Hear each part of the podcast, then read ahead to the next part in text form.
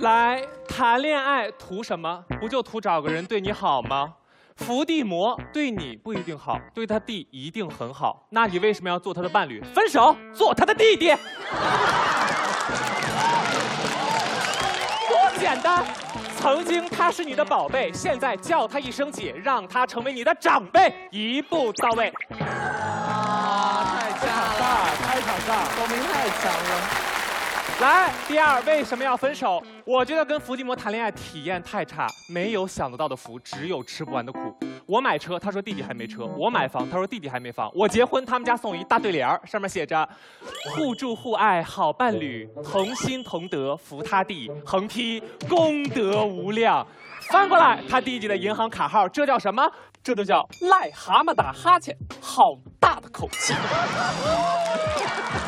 他节奏好厉害。我在跟他搞，我就是移动的功德箱，出家人还俗结婚，我这个人领证修行。哎，庙里空荡荡，菩萨在人间。我有病吗？我跟大家说，帮扶亲人是一种本分，但一旦成魔就掌握不好分寸，所以要分。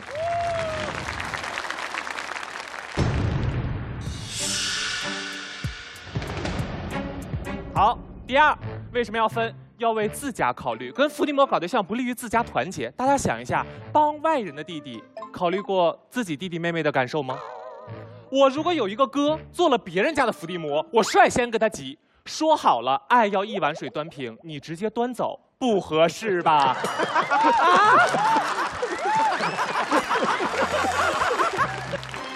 我跟你们说啊，这玩意儿最好就相生相克。在小说里，凤凰社没有干掉伏地魔；在生活中，凤凰男完全相克。是啊，伏地魔的金句是什么？我就这么一个弟。凤凰男的原则是什么？我就这么一个妈。哎，互相牵制，彼此拖累，这就是门当户对。第三，我跟大家说，还必须要分手的原因在什么？如果我真的很爱他，更要分手。做人最重要的就是实相。伏地魔真正需要的是爱吗？是钱，我没有资格帮助他。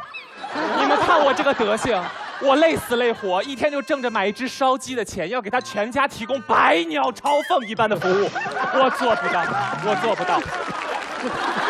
那就用我的离开挂一个大大的招牌，是吧？诚招金主，爱他咱就别耽误他。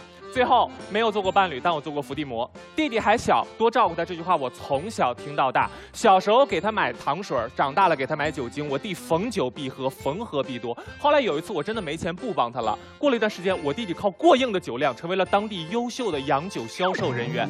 发现了吗？停止伏地，放过的不仅是自己，还有那个本可以自立的弟弟。所以今天我作为一个曾经的伏地魔，我说要分手，是对我的伴侣说，也是对我自己说。因为如果我爱你，我怎么忍心把你拖下水，和我一起成魔？谢谢。